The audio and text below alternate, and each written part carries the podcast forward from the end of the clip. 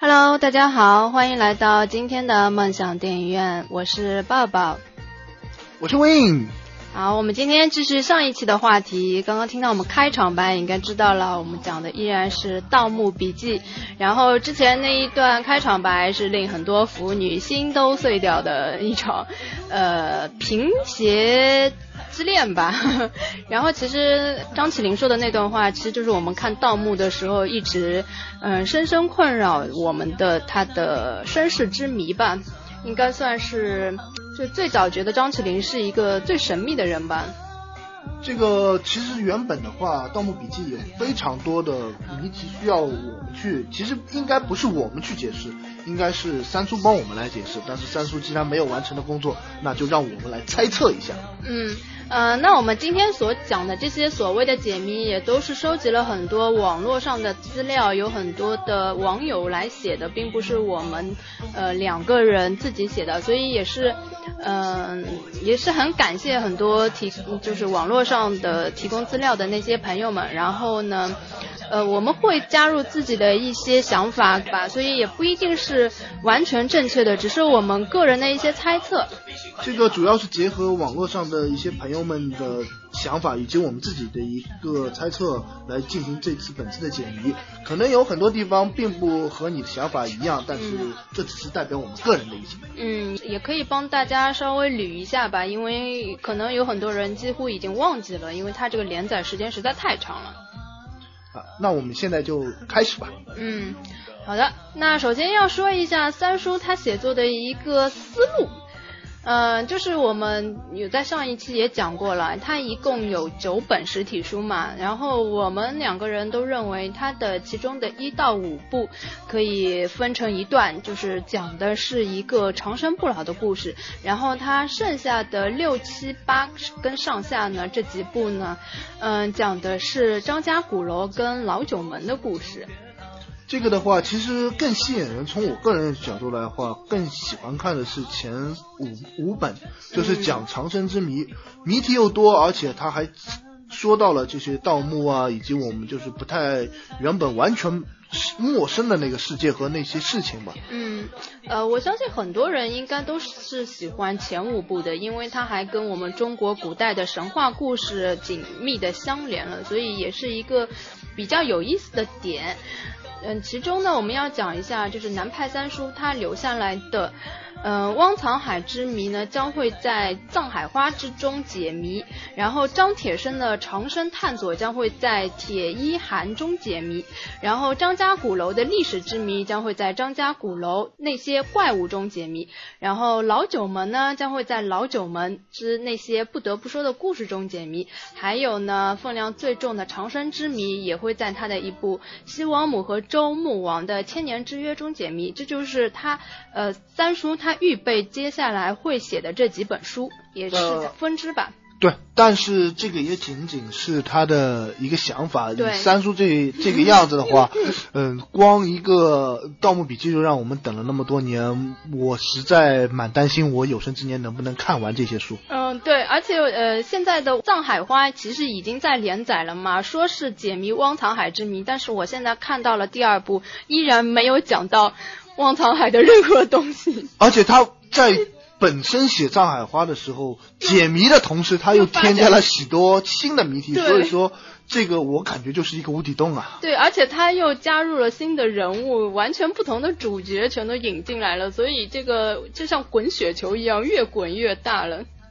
呃，当然，整个故事的话还是非常吸引的，包括他一开始的一些谜题，呃，很多很大一部分的人的，很大一部分读者都在网上进行了一些自己的一些看法，而且有相当一部分的看法是引起了共鸣，也就是说，大家大部分人都是这么想的。这但是事实情况的话，很多情况，呃，三叔并没有使用我们这些，嗯。肤浅吧，应该姑且说那些想法，他写的可能是更加的原本自己的一些东西。那我们现在可以看一下的话，主要的一个谜题，整一个《盗墓笔记》最大的谜题就是那个终极。嗯当然，这个因为是最大的谜题，干脆我们也到放在后面一点说。嗯先说一下它三条线吧，它主要一共是三条线的话，就是一个史前的一个青铜文明，这个是在秦岭神树里面是最好的描写了。然后到了自由，然后是广西闷油瓶的失忆等一系列的事情。第二条的话是。《盗墓笔记》的一个大主线，也就是长生不老的一个事情。嗯最后的一个的话，就是现代的各种力量以及就是政政治啊一类的东西，对于长生不老之谜的一个博弈，大家都在抢这个东西，大家都没有获得这个东西。嗯这个是一个《盗墓笔记》本身原本的三条主线。嗯，虽然它是以三条主线为发展的话，主呃我们姑且还是认为它以长生不老为真正的一条主线。嗯。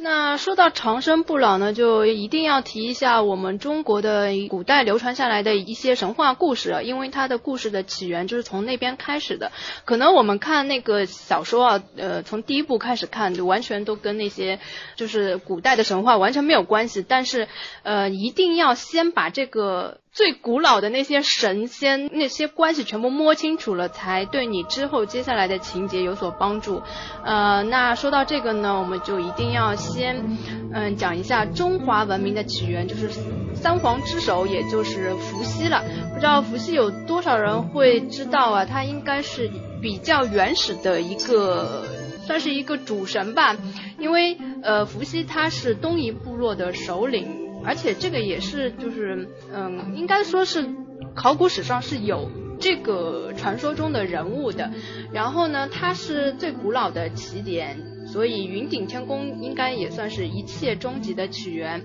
然后中华文明呢，后来分为了三个分支，就是炎黄、蚩尤跟西王母。像就我们所说的这三位，其实都是伏羲的后裔跟他的分支。呃，然后我们来慢慢的来解释一下，炎黄这一支其实就是我们。我们不是现在不就是说炎黄子孙嘛？因为他是呃比较正宗的一个脉络，因为他是在跟蚩尤作战的时候，应该说是取得了胜利，所以他成了正宗，也就是我们华夏的祖先。然后西迁的一支呢是母系氏社会，就是西域的西王母这一支。还有蚩尤，蚩尤就是原来在河北一带，他因为跟黄帝大战失败了之后，呃一部分的后裔呢归入到了炎黄的部落，一部分南迁进入了湖南，成为苗族、瑶族，后来又南迁到广西、云南等等。所以我们现在看到很多那种瑶。呃，苗族之类的那些古树啊之类的，其实就是从蚩尤的那个嗯那一个部落传流传下来的。但是他们共同的起源跟祖先其实都是伏羲，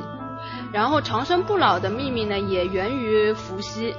呃，西王母呢，她只是发展了长生不老之术。然后说到伏羲呢，他的寿命记载是有一千一百岁。然后其实我们现在看到的这几个神，他们的寿命都有一千多岁。然后他们当时长生不老的一个方法呢，就是人跟兽结合，因为动物的寿命是比较长的嘛，像蛇呀、乌龟呀，这些都是可以活到上千年之久的。所以这些神最开始的一个长生不老的方法，就是让人跟兽结合在一起，然后呃又保留了人的思想，也继承了他们的寿命。这就是他们一开始的一个做法吧。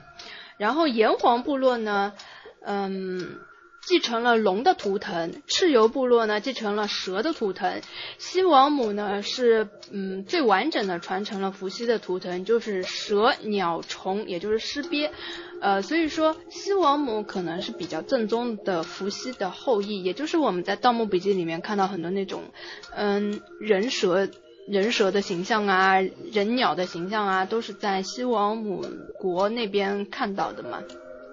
然后蚩尤的部落呢，它是很完整的继承了青铜的文化。这一切的起点呢，就是从长白山开始的。那这些呢，就是我大概的介绍了一下上古的这些神。跟神话里的一些长生不老的一些概念，然后接下来呢就要讲到了关于故事的第一条迷线，又就是史前的青铜文明到蚩尤到铁面生，再到广西跟那个闷油瓶失忆的这一条线可以连在一起来说。呃，这个呢让那个嘉宾来介绍一下吧。第一条线，作为第一条线的话，史前的青铜文明，其实按我们现在常识的话，呃，青铜时期应该是起源于夏夏朝的，在商朝的时候是非常鼎盛的。我们在上海的博物馆的话，可以看到大量的商周时期的那个青铜器。但是其实史前史前的经过一个考古的话，在四川的三星堆，其实也发现了高度的青铜文明，而且这个时期是甚至是。到远古时期的，当然这个因为是属于考古学家的一个实验的范畴，我们也就不管了。然后在整一个故事的里面，就是在我们《盗墓笔记》这个故事里面所说到的话，就是首先是自由，自由的话，它作为一个青铜器的一个开创者，那估计嗯第三部写的秦岭神树的话，估计就是写到的就是相当于自由的这个。创造的这样一个东西吧，那个东西的话，青铜器原本在那个时代的话，仅仅是作为一个祭祀用的，而且青铜器的话，原本呃，这个青铜的话和我们现在所知的青铜应该是有一定的区别，它可以强烈的置换，这个就甚至可呃到置换到一定程度的时候，它甚至会有一种就是呃失忆，它失忆是一种后后呃后作用，它可以产生一定的物质。就是你想想要有啥就有啥，但是事实上有没有这个还是也说不清楚嘛。但在我们《盗墓笔记》我们看到的时候，就是在秦岭神树那里面已经可以发展到变一个人出来了，就是而且他不需要通过自己的记忆，而是通过其他人的记忆，就是通过主角吴邪的想法，老养自己活生生的，就是画画出了一个他的老妈，这个就是已经是成了一个呃。太好用的一个物品吧，如果我也有这样失忆，也就失忆吧。我觉得这个实在是太那个了。然后整一个青铜器的发展，我们其实看故事的话，是从头到结束都是一直在说到这个青铜器。其特别是一开始的时候，就是在呃在呃七玉七星鲁王宫的时候，他们经过那个水的山洞，如果不是闷油瓶一脚的话，我估计故事就这么结束了。呃，他们是集体掉下水的时候，就是被这个青铜就是铃铛。所迷惑了，当然那个东西是藏在于石鳖之中嘛，这是一个整一个故事。然后是在呃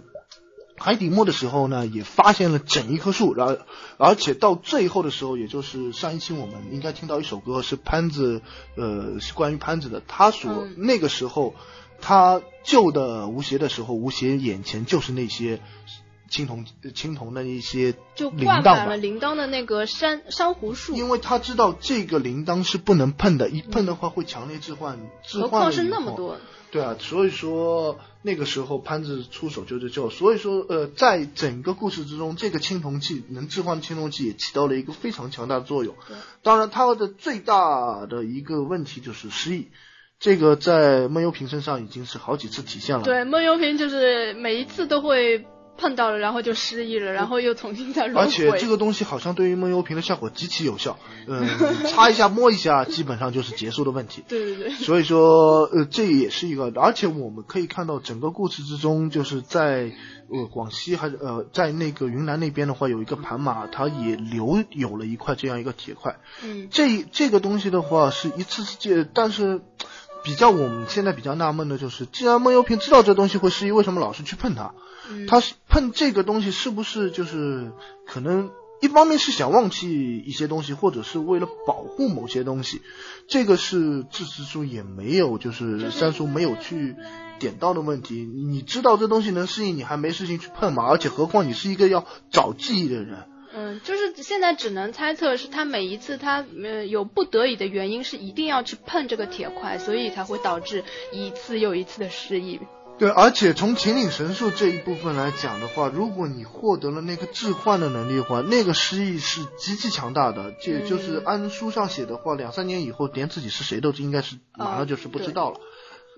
所以说这个问题的话是，呃，这个青铜器其实是贯穿了整一个故事。对，而且它在长生里面有一个很重要的作用，就是它把一个人的记忆先要消除，然后才能植入那个前一个人的记忆，使这个人成为另外一个人。其实它里面所谓的长生，就是呃一个人死去了之后，把这个人的记忆移植到下一个人的肉体里面，所以。这个人就以另一个人的身份来继续的存活，这就是他们那时候所谓的长生。其实这个长生活着的只是你的一部分记忆，对，你的肉体肉体已经一直是在更换的，对。但是如果那个记忆没有擦清楚的话，好像是会产生后有副作用的，就会有。书里好像也是提到一个叫祁宇的人，就是因为记忆好像没有完全消除以后，因为祁宇就是直接就发疯了。呃，这个这个慢点会说到啊，祁宇这个人跟吴邪的关系有着千丝万缕的一些联系啊。呃，然后前面呢，基本上介绍了那个青铜在这个盗墓里面的一个一个很重要的一个作用。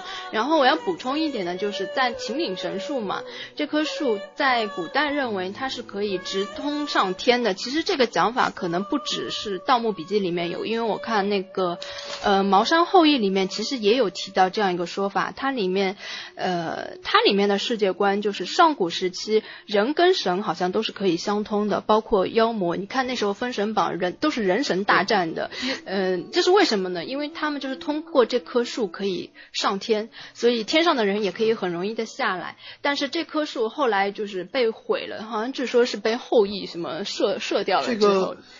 中国古代自始至终是用的道教，道教就是说你修道你就能成仙。嗯，对。所以，但是成仙需要有一个契机，可能这个青这棵青铜巨树就是一个契机吧，它可以让你获得你一定的东西。对，可能这个呃那个巨树的说法，并不是只只是存在于那个《盗墓笔记》，可能它真的是在中国的那个传说里面，确实是有这么一个说法的，所以在很多的小说里面也都提到。那我们现在要感觉的话。呃，几几大故事的故事的主要的一个问题，我们现在能看到的就是，呃，闷油瓶的一个身世，嗯，他的一个身世的一个情况的话，其实之后原本是一个非常强大的一个谜题，但是在第六本、第七本，呃，三叔的就是写的那些文章一变化以后，突然之间觉得也就是这么回事。而且突然之间就把闷油瓶的身世理得非常清楚。张起灵这个名字作为一个代号，好多人都去继承这些事情的话，就是不再有那么强大的一个神秘感吧。就是这个，就是我是没有想到三叔会把一个很很值得去慢慢写，甚至可以拉出来写一本书的人，就这么莫名其妙的给写清楚了。包括他之间的那些纹身啊，那些各个方面。都是就是把一个谜题不再写成一个谜题了。呃，其实我觉得也没有你说的那么简单吧，因为我们刚才说的蚩尤为什么呢？因为我们现在的猜测就是张起灵他可能就是蚩尤这一部落的后裔，然后张家所有人呢都是在呃延续着蚩尤部落的一个呃长生的方法，并世代的去守护着这个秘密。然后我们之前也有提到了田面生嘛。嗯，田面生很有可能也是张家的人，包括张延成、呃闷油瓶这几个人都是他们家族里面的。他们世世代代呢，其实都是知道这个长生的秘密，并且是要守护他的。但是在故事的前五集，我们可以讲一下张呃那个田面生这个人，其实他是一个。呃，就是他是在汝王宫里面出现的一个人物，他是利用了汝商王，然后用了他的长生的方法，为自己建造了一个长生的宫殿，呃，让自己实现长生。其实，在这里面，你知道哪个墓是铁面生的墓吗？铁面生原本的那个墓，铁面生的话，他其实就是霸占了，应该是周穆王的那个墓，他利用了那个墓去，呃。铁面生的墓其实是应该是应该是怎么说呢？他就是当初被吴老狗挖出来的那个墓，就是他的墓。啊，对的，就是那个血尸墓，就是铁铁面生的墓。呃，这个到后来我们再继续，如果讲到铁面生的话，再衍生开来可以讲。我们现在就讲蚩尤这一部落，我们现在猜测就是铁面生、张延成跟蒙牛平 他们是一个呃蚩尤的后裔，是一个超级的倒斗世家。然后讲到他的那个麒麟的纹身，应该也是他们家族传人的一个身份的一个标志吧。嗯，其实你我们可以看到那个苗族首领盘马什么的，呃，还有那个张延成，好像都是有这个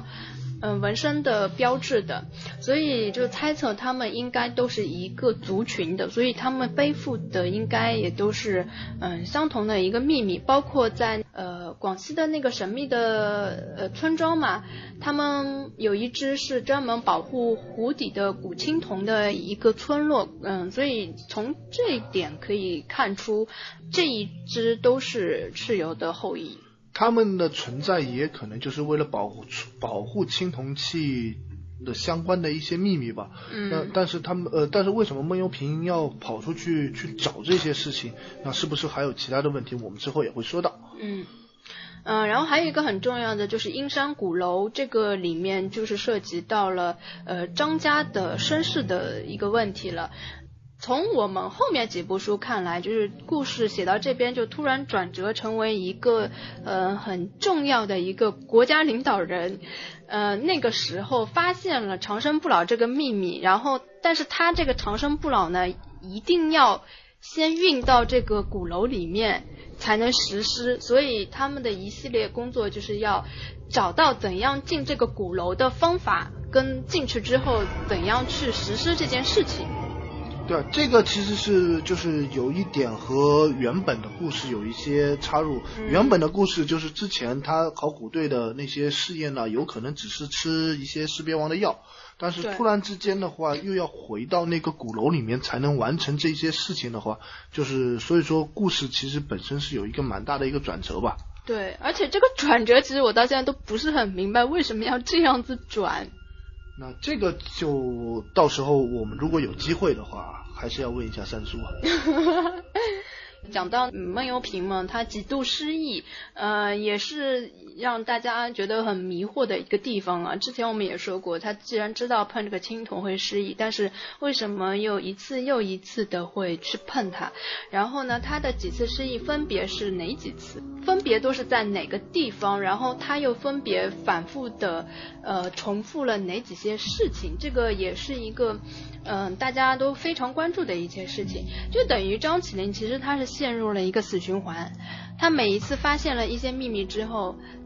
当他快要接近真相的时候就失忆了，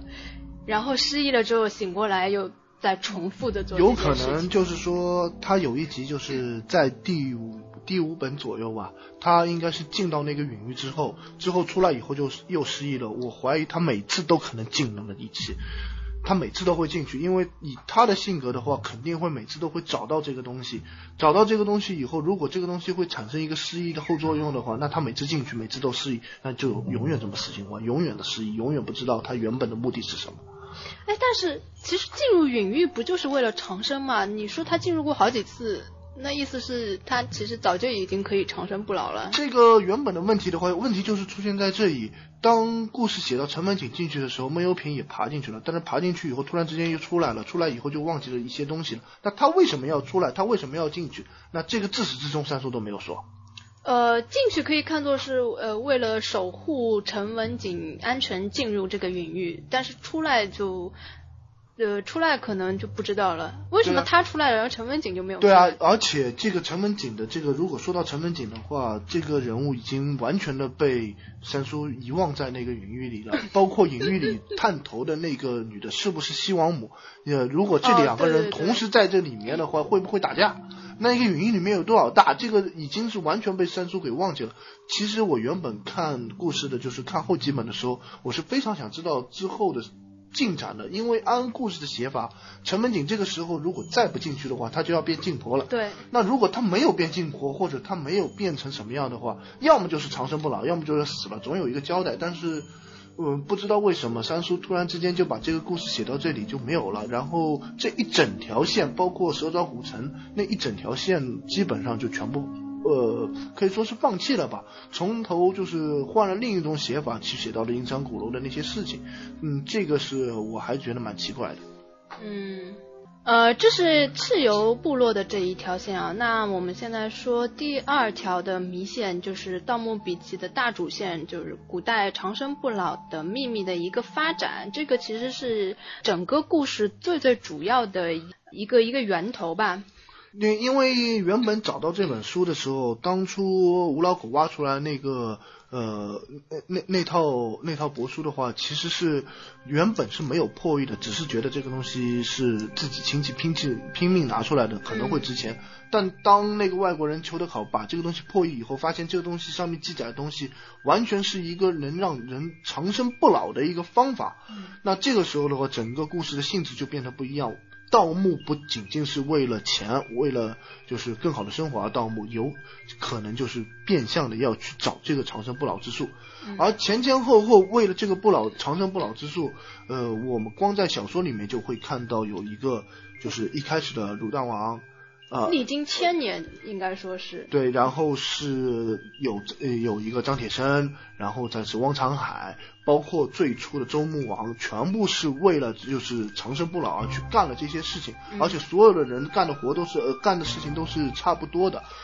呃，基本上都是螳螂捕蝉，黄雀在后，但结果基本上也是差不多的，就是没有一个人活了下来的，嗯，比都失败了。失败的话，就是这个这个问题的话，就是还是比较比较严重的吧。这当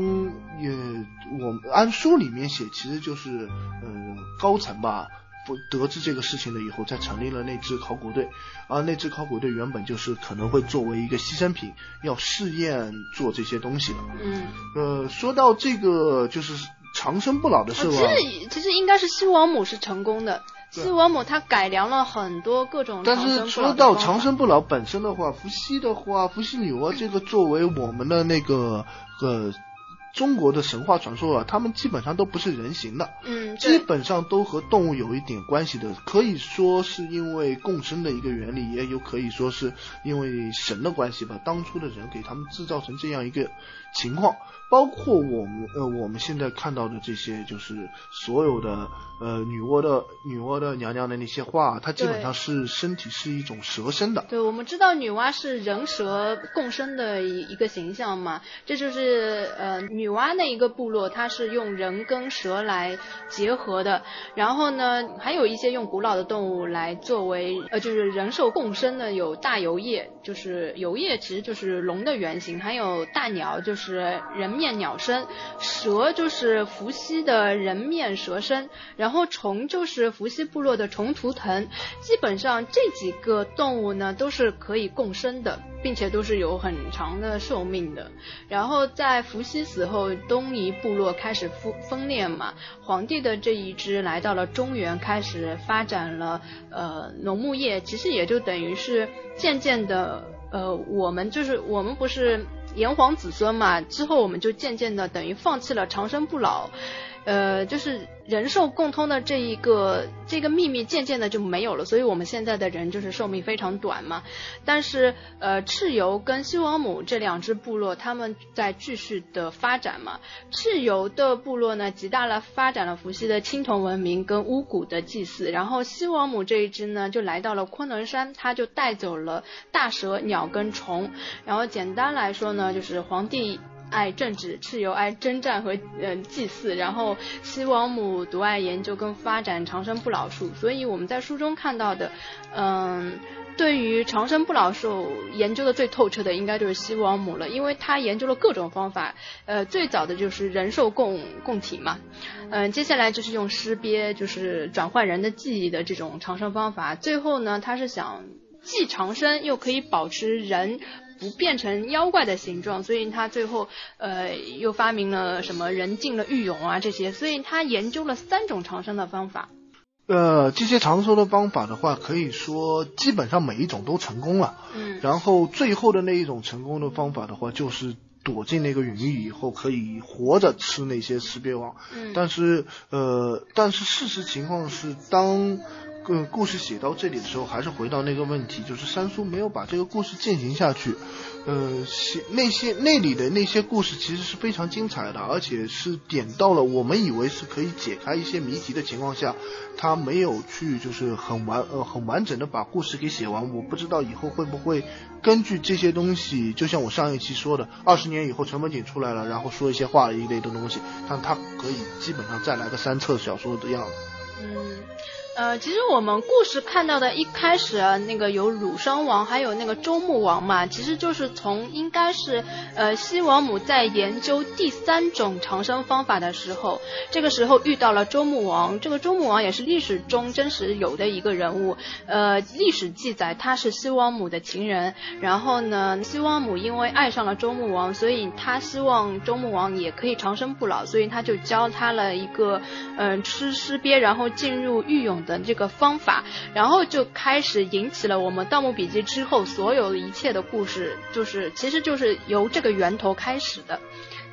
因为原本的话就是西王母呃答应了，就是周穆王，呃如果周穆王可以回来的话，他可以助他一臂之力，给了他一块鬼玺以及怎么长生不老的一个方法。对。但是故事的话，原本的故事整个故事就是这么起起因的，起因就是鲁当鲁商王需要去拿那块鬼玺，在拿鬼玺的时候，他发现了可以长生不老的秘密。嗯。然后因为他是一个粗人嘛，他下他的手下就是田面生。在看这个帮他翻译的时候，同时自己也知道了这些的问题。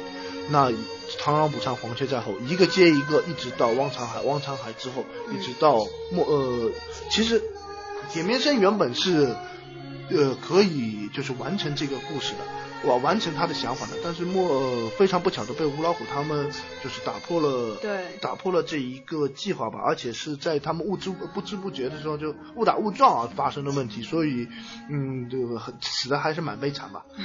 就变成了血尸了。基本上可那个进那个狱俑套一下的人，基本都是变成血尸，没一个是真正的活着出来的。对，就好像好像中间不能被打断是吧？而且这个狱俑就是其实用过一次了之后。就接下来就那个没有，对，好像就失去了那个效力了。就是实话说，这个复活方法我感觉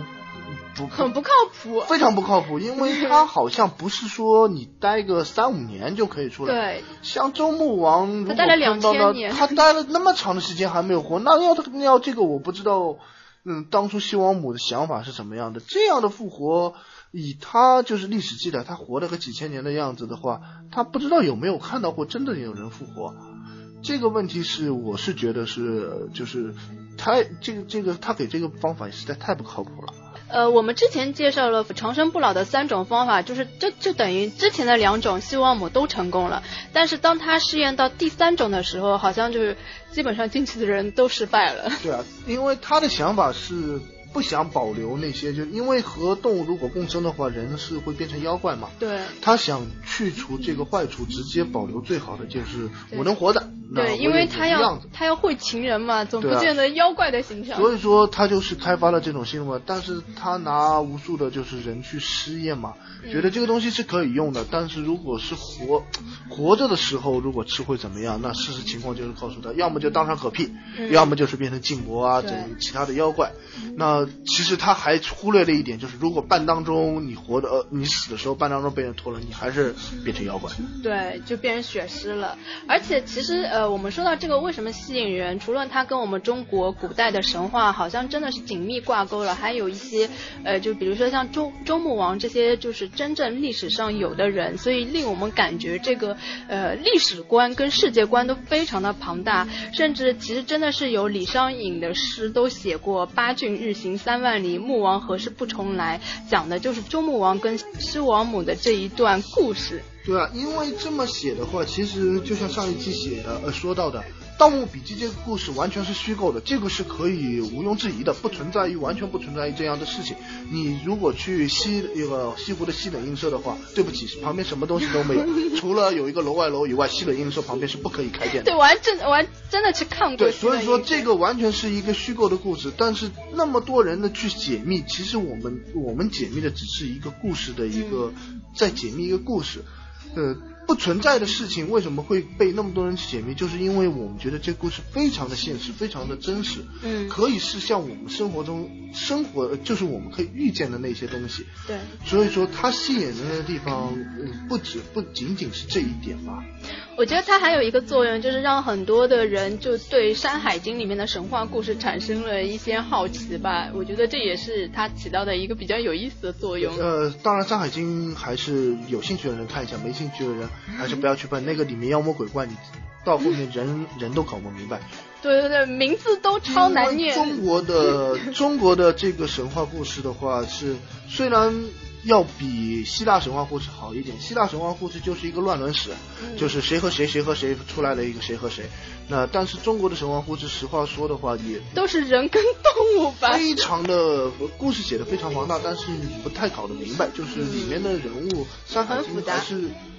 可以可以参考，但是有兴趣的人可以去百度一下。嗯。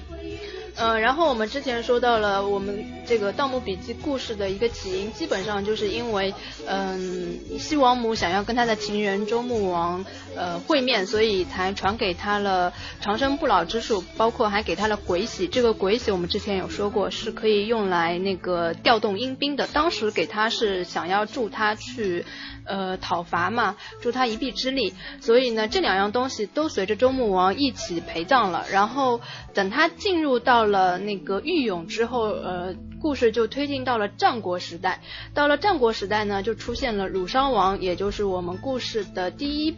第一本那个呃，第一本叫什么？七星鲁王宫。呃，七星七星鲁王宫，对，呃，他也是一个。嗯，靠倒斗起家的一个将军嘛，然后呃，我们之前说到铁面生就是他的幕僚，是精通风水跟易经的一个人，其实就是蚩尤的后裔嘛。所以在汝商王发现了周穆王的长生不老的秘密的时候呢，其实铁面生他自己就是暗暗的在策划，自己也想要长生不老嘛，所以就等于他代替了汝商王，就等于是。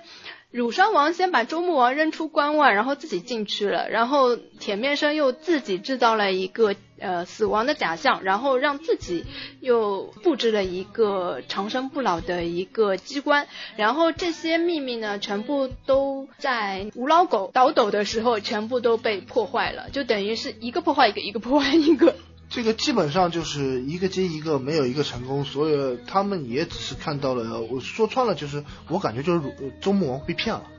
嗯，周穆王是没有被骗。他在里面关了那么久的时候，也没有变成一个什么样，呃，也没有复活。呃，但是还是有一点点效果，他已经在蜕皮了。呃，蜕这。这个蜕皮的话，这个就是实在。如果让我再死个两千年再复活的话，我觉得也没啥意思。对，所以说这个方法也不是特别好。所以后来西王母为什么反复的试验，活的时候就吃尸鳖，就是想缩短这个当中等待的那个过程。对啊，所以说渐渐的就开始研究，研究的话就是有识别，然后有一个识别网，然后要超过原来的那个效用。但是他也发现需要进那个隐域才能活下来，不然的话自己也得嗝屁。对，就是他的尸体要让他先不腐才行。然后我们可以看到的话，这个故事的话还是在写到相当于元朝初年吧，然后出来一个万奴王一类的事情。那万奴王其实也是伏羲氏的一个后裔。他们基本上是应该是一直属于一个守护着伏羲氏族的一些传统，就是包括图腾呐，然后鸟人啊，青铜的祭祀啊，人和动物的共生啊，这个是在终极那边的话，就是云顶天宫，大家看到的时候是闷油瓶去了终极，然后是看了一些呃特殊的东西吧，这个这个也到目前还不知道，但是我们可以看到它上面写到了有一个就是。呃，用用青铜铃铛控制那些嘴中猴，那个差点把那些就是主角他们全部弄弄死的那些东西，包括就是兄妹通婚，让我们现在可以看那个天宫的，就是云顶天宫的那个万奴王和汪长海的那个十二首的诗，明显就是兄妹兼配偶。嗯，万奴王他是从地底爬，呃，是怎么从地底爬下来？就是每一代他死去的时候，门打开，青铜门打开，然后是最古老最。烂的那些方法就是人死了进去，动物还活着，动物把人给啃了，然后人在呃人在呃动物在里面等待一个新的就是新的一任万毒王进去，那万毒王会有一个记忆，他就会有一个前任的记忆和意识。哎，这个我也不知道，如果是我如果进去了，我有我爸的记忆，到底我是我爸还是我是我嘞？你是你爸呀？那我是我爸，那我还不是我了？对你已经等于死了，你就等于是个替身呀，就等于是其实他。呃，我万奴王用的就是第一种的长生方法，就是人跟动物共生嘛。但是呃，比如说这这个这个动物它可以活一千年，但是人只能活一百年。然后一百年之后它死了，它的它的下一代进来，但是它的记忆仍然是它的上一上一任。那那也就其实说这个时候做万奴王的那个都是话，其实是呃，毫无意义啊！你搞了半天，你还是你爸，对，永远你是你爸。对，但是它里面的设定可能是他的子孙一开始并不知道这件事情，就一旦到了呃上一任的万奴王死了之后，进到青铜门，他的后人才会知道这个秘密，因为这个青铜门平时是不打开的嘛，所以也不会知道。这个是最土的一个方法，也就是你身体里的，你身体里的那个动物死了的话，你也得跟着挂。对，你没有办法，就是说继续下去。那那这个时候的话，其实他们也想到，就是西王母是不是有一个新的方法？嗯，他们寻访了西王以后，西王母确实告诉他们，就是用吃鳖。嗯，他吃鳖制成的药的话，可以在你人就是你人体内那个动物死了的情况下，同样需要就是可以复活，但是需要的条件的话，就是要用玉打造的一个墓。其实御勇就行，但是基本上他们都是打造了一个大的墓嘛。对。但是事实情况的话，他呃，这个万怒王也遵循了前前几任或者是他的那些做同样事情的人的一个后果吧。基本上都没有一个成功，接着嗝屁。嗯，呃，这也是那个书中我们提到的，其实只有第十四代的万奴王是修了墓了，其他的十三代都没有修，这是因为他们都脱皮了，就在那里面直接脱皮脱掉了，所以也不需要有墓。但是到了第十四代的万奴王的时候，就是他们体内共生的那条蛇寿命到了，所以他不得已。他要为自己修建一个墓，然后用西王母的另一个长生的方法继续来他的长生的那个计划。然后这个就是说到了一个就是《盗墓笔记》里被大家津津乐道的一个大的一个谜题，就是终极。终极，终极，实话说，没有办法猜透它是什么意思，甚至三叔自己也没有解释，因为我觉得原本三叔可能是有一定想法的，他可以去解释，但是当他。发现网上有那么多人去猜测这个终极的时候，不想跟你们知道。他觉得他写的东西可能，我我们可以打个比方，可能后面终极只是一个，呃，非常多的金钱，或者是他原本的想法就是里面有无尽的财富，或者。但是当他把这个故事拖的时间太长，经过了一两年，大家去猜测以后，他发现如果我这个时候再去写里面只是金钱的话，会不会把整本小不把整本小说的地位拉得非常低？那他的这个时候的话，他就。他有可能就发现他没有去没有办法去圆这个东西了。没有，他肯定不会设定是里面只有一些金钱，他肯定一开始想法还是终极里面就是长生的秘密，只不过这个全都被我们猜中了，所以他就不能写。不，他的里面的那些长生的秘密的，他是他所谓的是说说看到后面可以甚至世界毁灭啊一类东西。青铜门本来就有置换的作用，也就是说进去过的闷油瓶出来说的话，你都不一定能相信他说的是什么东西。所以说，原本三叔是怎么想的？嗯，现在除非他亲亲自说，不然的话，我们是没有办法去，就是猜到这一这一方面的事情嘛。因为我们现在自己猜的就是，我我个人感觉就是那个置换里，你看到啥就是啥，但是你说的啥都不一定是啥。这个是我还是我自己蛮认同这个观点的，就是，呃，因为青铜门的关系，然后你看到的，你你自己想看到的什么，它就是什么。但是你你和别人看到的又不一定是什，不一定就是相同的东西。那这样子说，其实这个设定三叔来说还是挺聪明的，因为他可以不用解释啊，究竟究竟是一个什么样的具体的东西了。这样子的话，他一说随便你们猜什么都可以。对啊，其实我是觉得，如果是用这个答案的话是比较。就是比较好的吧，但是但是三叔当初写这个东西的时候，他肯定因为作为一个作者嘛，他留下一定伏笔，他多多少少肯定是有一个想好怎么去圆这个东西的，他肯定有一定的想法。但是当他发现他自己的想法可能实在太青涩了，或者被你原本很简单的事情被你们不停的解密解密解密到后面，这个问题已经变得非常庞大了，那他已经没有办法去写这个事，那干脆。我就是让闷油闷油瓶进去，进去以后门一关，十年以后我们再谈。我最恨的就是他这一点，他索性就跟我讲了，不管在在就一堆金子都比这个要好好吗？但是问题就是在于这里啊，他如果他把这个故事如果是写这个问题是非常难写。如果我作为一个作者的话，这个东西如果没写好的话，整本书就烂了。对，其实我从看看那个看到第二、第三本的时候，就一直在想啊，这个终极到底是什么？而且这个终极它到底怎样写才会不让读者读者失望？真的是一件很不容易的事情。所以我就很想知道他最后怎么写。其实现在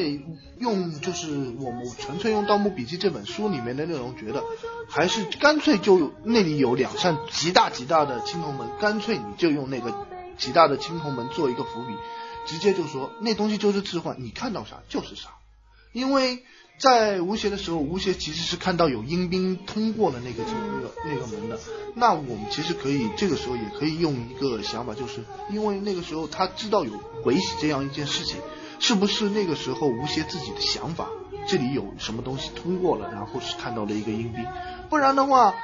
你。怎么去解释这个终极是什么？难道它是通往黄泉呢？我以前就是这么想的。我看刚开始看前面几部的时候，就是想它可能就是连接地狱的一个通道。但是如果它是连接一个地狱的通道的话，那是不是我们现在生活的这个世界是非常虚幻的？呃，也不是啊，他可能就是因为我们中国的传说是有那个地狱跟那个人间嘛，我们生活的就是人间啊，然后通过这套门就可以呃直接连接地狱嘛。呃，对啊，所以说这个这个的话还是我们自己的想法，至少我自己的想法还是觉得干脆就是设定成一个你觉得里面什么就是什么的一个情况。嗯，好了，那个终局呢，这个是一个。呃，无法去解开的一个谜啊。然后我们之前说到了，到了那个万奴王了。然后时间再往前推，就是到了明初，那时候的盗墓大师汪藏海就出现了。然后说到汪藏海，为什么他也会变得那么的吸引人？因为也确实是有真实的这个人存在的，所以嗯，把他的那个秘密写出来，就会觉得更让人觉得有兴趣去挖掘。然后汪藏海他在小说里是因为。在第十四代万奴王的时候，把他抓去修墓，因为汪藏海是一个建筑大师吧，然后又精通风水学，所以万能王当时是让他去帮他修陵墓。然后呢，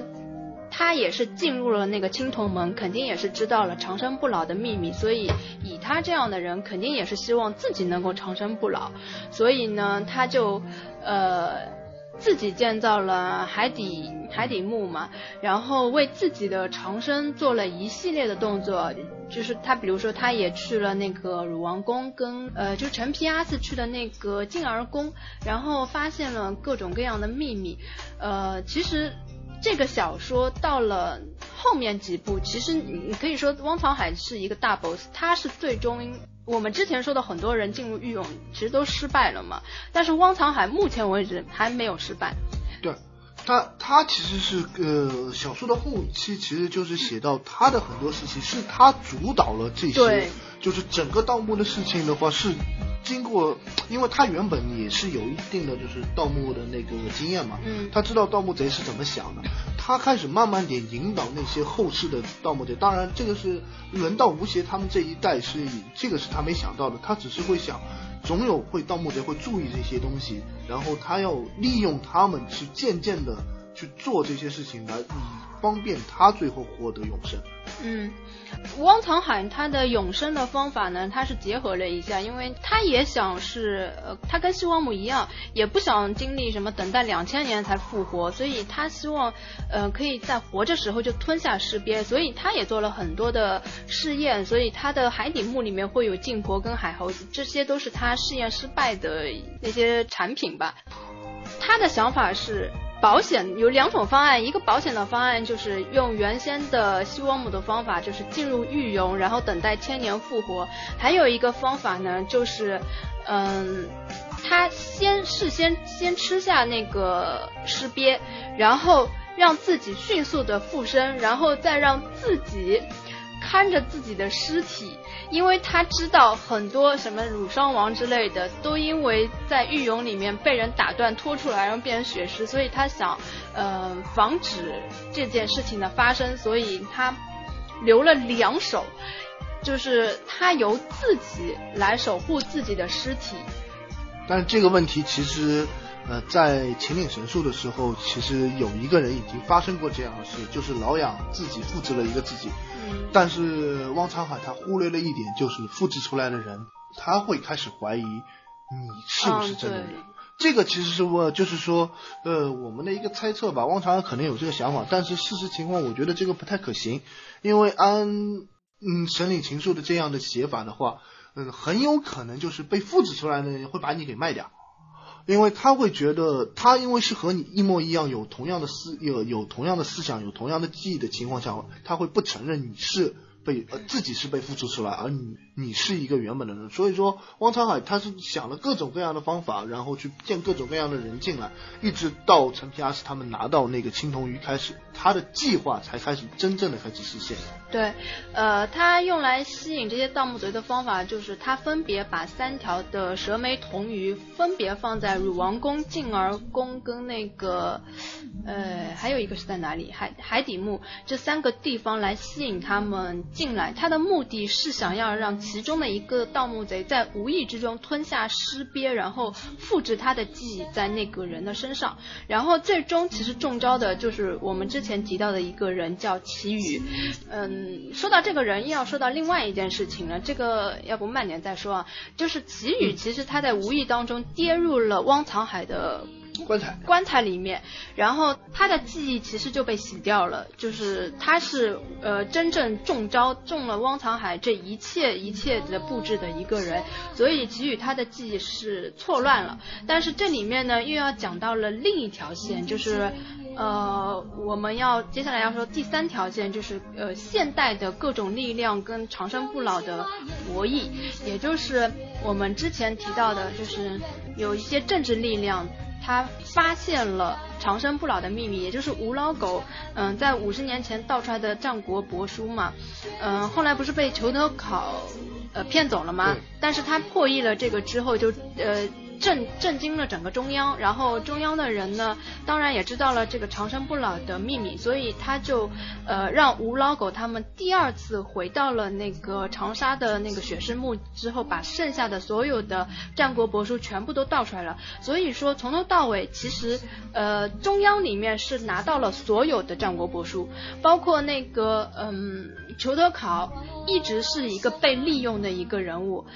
他在文中用了一个他来代替这股势力，我们姑且认为他是中央的一个势力吧。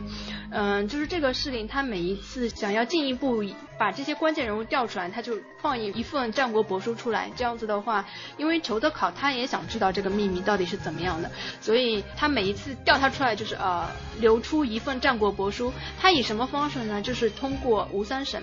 其实吴三省也是那个中央的那个他的那个力量的一颗棋子，就是就等于是当年吴老狗盗出了战国帛书之后，就已经被中央控制了，并且是秘密的在为他寻找呃这个长生不老秘密的一切的事情。所以吴三省为什么一开始是跟嗯裘德考合作之后又要跟他对抗？其实呃他们所有的人都是那个。那个他的棋子，其实光口中说的话，可能有一些就是说，因为呃，我们我们只能做一个猜测嘛，不能把那个书中的他特别指为中央啊一类的方法，啊。我们也只能说这个一个呃一个他，一个他，呃，这个他的话是整个故事，其实是特别是最后的几本，这个他是发挥了极其强大的作用，对。就是故事的渐渐的变化已经是从就是盗墓的那些人，已经发展到了整一个就是说一个一个政治斗争。最后的结局，包括我们看到《盗墓笔记》最后的结局的话，它是好像是因为时间到了，然后是这个过了这个点，这个事情已经就是不存在了。呃，因为这个，也就是说，如果是说通俗点，要么就是复活的时间晚了。就是过了那个复活的时间了，要么就是这个东西就或者是一个什么时效性的东西到了，所以说这个他其实在整个故事之中，虽然一开始的时候是提到，以及最后提到当中有一大部分被那个忽略了，但是我们可以认为他这个是一个非常强大的势力，嗯，可以猜测是中央，但是作为节目之中我们不能随便乱说，还是以他为就是说作为一个代号吧。如果听不懂的话，我们再想一想用一个什么样的特呼称呼去称呼他。嗯，反正书中也称为是他，那我们也称为是他好了。这个他呢，他想进一步的了解这个长生的秘密，所以呢，他就控制了整个吴家跟裘德考，利用他们一次一次的去进入海底墓啊、云顶天宫，然后呃一步一步的了解事情的真相。但是呢，他也怕呃吴家就是并不是很可靠嘛，因为呃没有人会甘心情愿的被另一方的势力所控制嘛。事实上。呃，吴三省一直在为了跟他来对抗而搞出了很多很多的事情，所以他这个势力也会派很多的嗯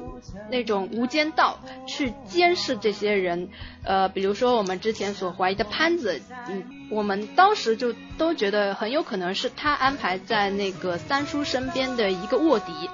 嗯，用来监视三叔到底有没有真正的为他来服务嘛？还有呃，包括后来裘德考队伍里的阿宁，其实也是他的一个安排的一个呃卧底。那我们这里呢就要讲到了齐宇这个人，齐宇呢也是他安排的一个特工，就是也是监视他们这些人的。然后呢？这个就要回到了海底墓了。那时候考察队其实一共是十一个人，这也是很多人都在嗯猜测的一件事情嘛。因为三叔跟吴邪转述的是只有十个人，但是他后来自己发现原来应该有十一个人。对。因为拍照的那个人他没有把他算进去，那这个第十一个人又是谁呢？这个人就是齐宇。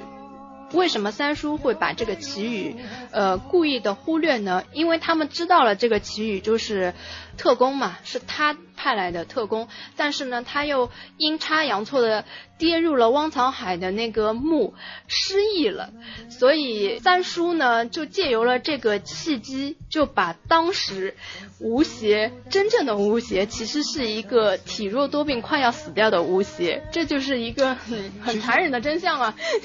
但是这一段啊，其实我我实话说，我对于整本《盗墓笔记》这一段是我不太能接受的。就是我觉得好多人应该都不能接受，因为这个其实就说明换记忆是完全实可以，就是说实现的，甚至嗯从某一从某一种角呃从另外一种角度来说呢，这已经是实现了长生不老。就是我一个快死的人，我把我的记忆藏在了另外一个身上，我就活了。那既然已经能这么做了，之前我西王母做了那么多事，就是完全没有意义嘛？我觉得这个是。呃，当初可能是三叔想写一个伏笔的，就是趴在地上走的人啊，为什么写的那个字那么像像吴邪啊？但是最后用的是这个借口，我觉得是完全不能接受，就是。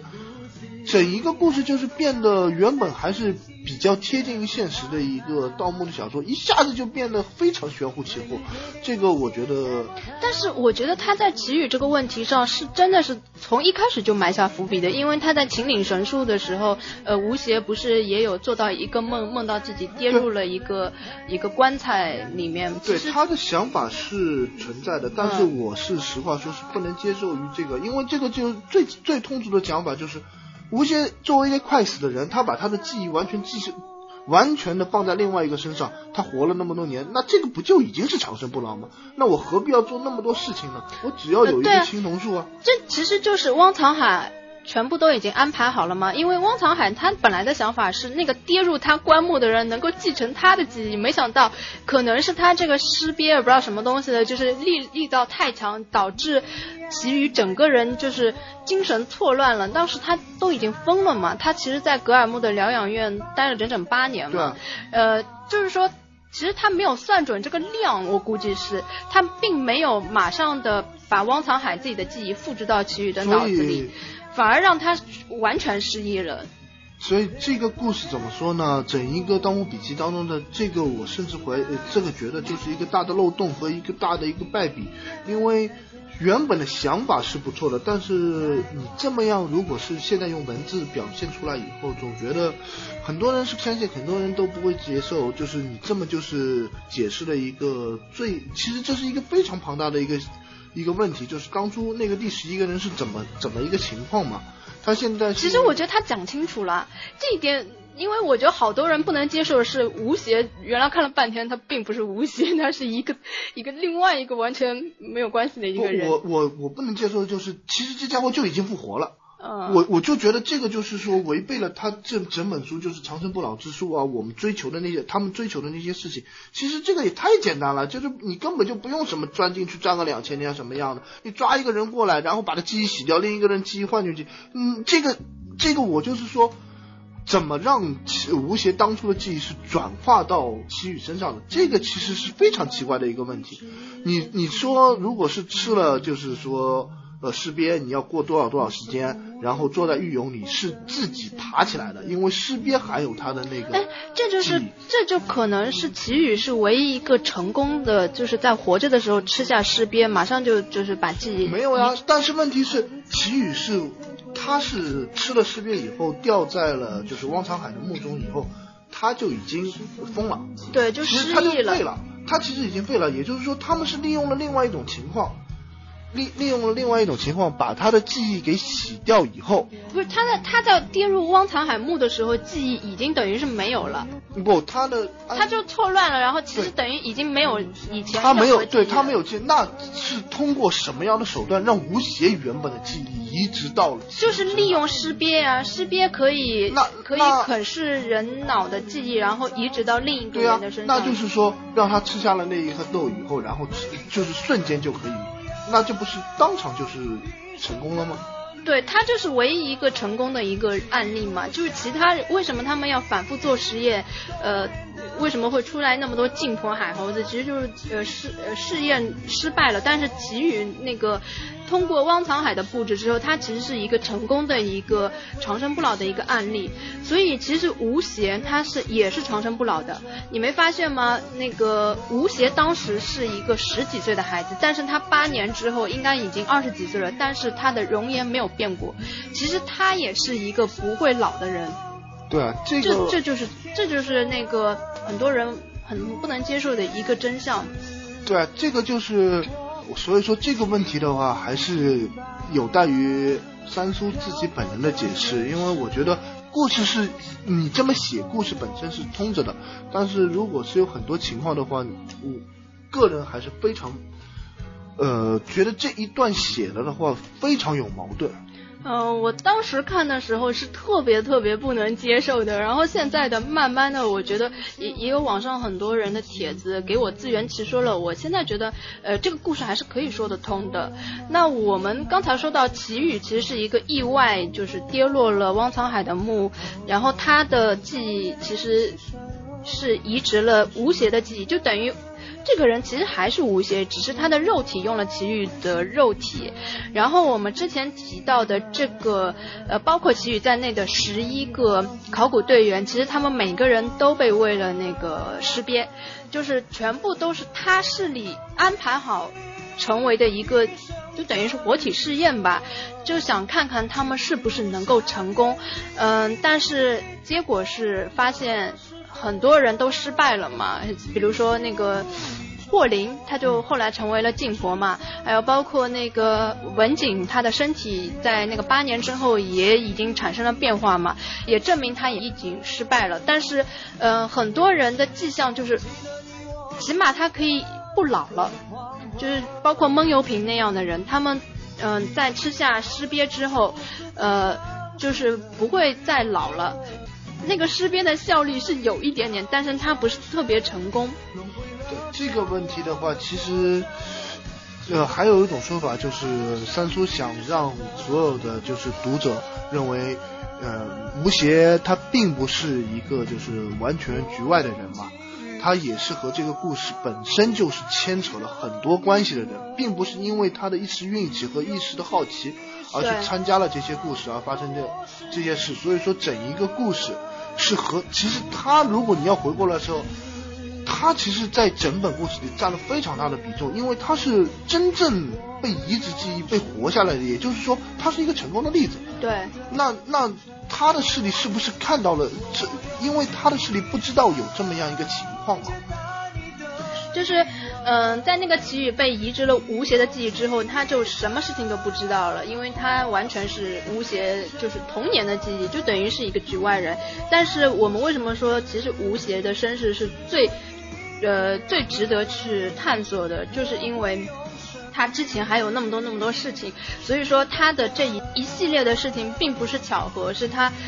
本身就已经。已经在这一个事列之中了，嗯，包括为什么后来每一件事情都一定要吴邪参与？其实他本身是一个局外人，但是为为什么每次都把他牵扯进来？就是因为这个他的势力发现，哎，这个叫吴邪的人为什么长得跟我们的那个特工一模一样？所以他不放心，他觉得这个吴邪是不是有点问题？所以他每一次都逼迫吴三省一每一次盗墓必须要带上吴邪，这也是嗯三叔为什么反复跟吴邪说你不要牵扯。到这个事情来，但是每一次又不得嗯不把它牵扯进来的一个原因。对，这个就是说，这对于吴邪还有和齐宇的问题，三叔其实在书上是点明了，但是这个问题是已经说明的一个情况下，还是造成了非常大的一个讨论。就是实实话说，这个就是大家不认可这样一个直接认可这样，就觉得转了会比较硬一点，是吧？就是这个问题的话，就是。也不能说转的非常硬吧，就是这个换记忆的问题，突然之间就这么可能了，然后那也有几个漏洞，那这个就是说我们应该知道，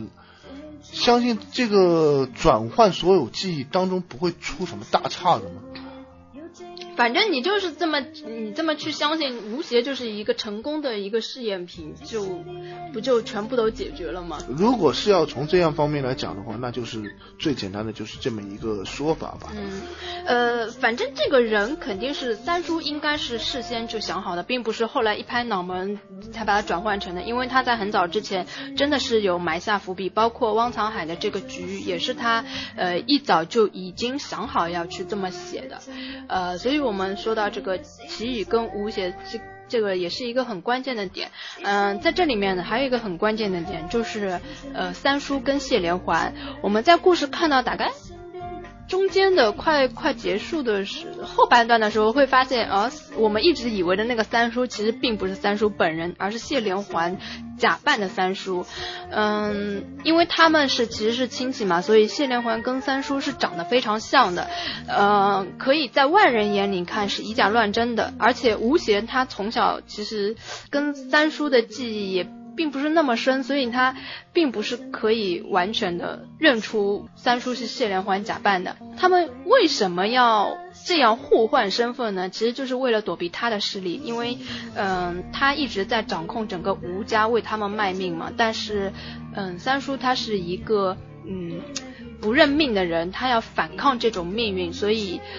他跟谢连环互换了一下身份，让谢连环假扮他，然后他就可以以谢连环的身份假死，然后他就可以脱身，呃，去做一些其他的事情来逃避那个他的势力嘛。所以这就是，其实这是呃文中另一个非常搞脑子的一点，因为两个人一直在互换互换当中，一直在不停的纠结你们的视线。呃，包括在海底墓让很多人觉得很悬疑的点啊，就是谢连环留下那个字，就是吴吴三省害我嘛。其实这是他们两个共同设下的一个局，就是为了迷惑中央，呃，就是就呸呸呸，就是迷惑他的势力，让他们觉得，嗯，就是他们两个真的是因为一件什么矛盾，然后自相残杀了这样子的一个事情。啊，这个整一个。故事的话，其实我还是认为啊，当初的话就是写到第五本的时候，就是去找到陈文锦去向那个唐伯托进军的时候，我觉得就是三叔原本打算收笔的情况，因为那那那个时候的故事，整一个故事的写法。非常手法非常接近于就是大揭秘的那种感觉，什么事情都给你写清楚了，所有的方向全部是一致了，然后是去到了那里，而且那个故事也写了，这个整一个故事就给人家感觉就是应该是结束了，而且如果我个人觉得《盗墓笔记》在那个时候收尾的话，可能比现在更加好。但是他现在的故事这个发展啊，就是他这个势力其实也是三叔一开始就埋下的，并不是到后来才转变的。从我们的那个前面几本，应该还是可以看得出来，它里面有一个很很大的点，一个就是汪藏海。设的一个很大的局，还有一个就是，呃，吴家要逃避那个他的势力的控制所布的一系列的局，包括后面呃谢连环跟三叔互换身份，然后呃包括除了在从是从那个海底墓开始，到后来的一系列的那个夏目的过程，他们两个身份一直在不停的互换，就是为了呃迷惑那个他，想要赶在他这个势力之前，先把这些秘密全都给毁了。像他们进入了海底墓，就把海底墓给毁了；然后他们进入云顶天宫，又把云顶天宫给毁了。就是他们其实还是配合的很好的，每一次都在他的势力到达之前，就已经给给他先破坏掉了。所以我们会比较迷惑的一点就是。三叔跟谢连环之间这两个身份不停在互换，包括呃三叔还不停的会去扮演其他人，就是我们文中提到的陈皮阿四，其实就是三叔扮演的，这就是真正的三叔的一个形象，一个非常狠辣的一个老江湖。然后我们所看到的谢连环扮演的三叔，其实是一个嗯。还是有一些那种书生气质的一个人，然后呃这里面还有一个隐藏的，就是呃黑眼镜，黑眼镜也是三叔扮演的，就是他的目的就是让他的保证他的团队里所有人都是他可以信任的，因为他一直在担心他的势力会安插那种卧底在里面嘛。其实这个故事其实就是说到后面就是。一个想摆脱他的控制，一个一定要让你利用你来获得，对，就是长生不老的命运。嗯，就是互相抗争的一一个故事吧。但是他的这个抗争的过程非常的复杂，因为呃有多方面的势力在角逐嘛。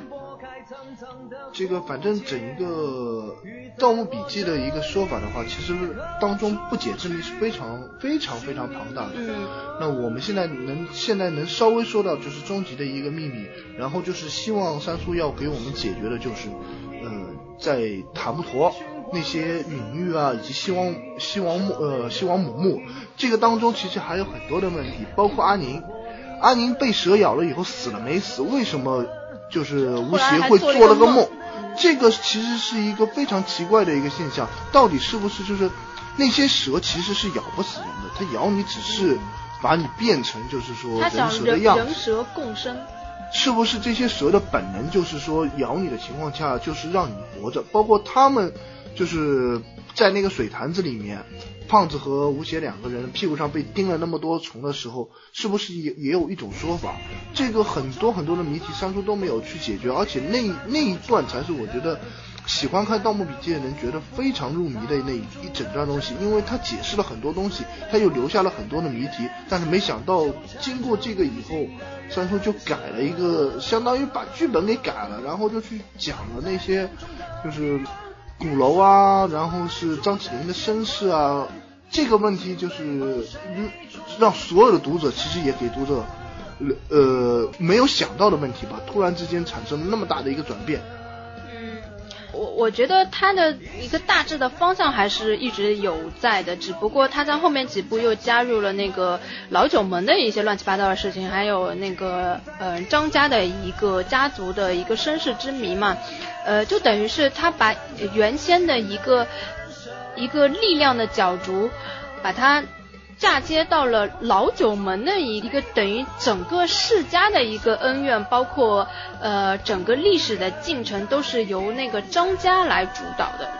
对这个故事的话，这样越发向着他的势力就会变得更加的强大，然后主主线的话，我感觉就是更加接近于他的那个情况。嗯。然后产生的各种各样的。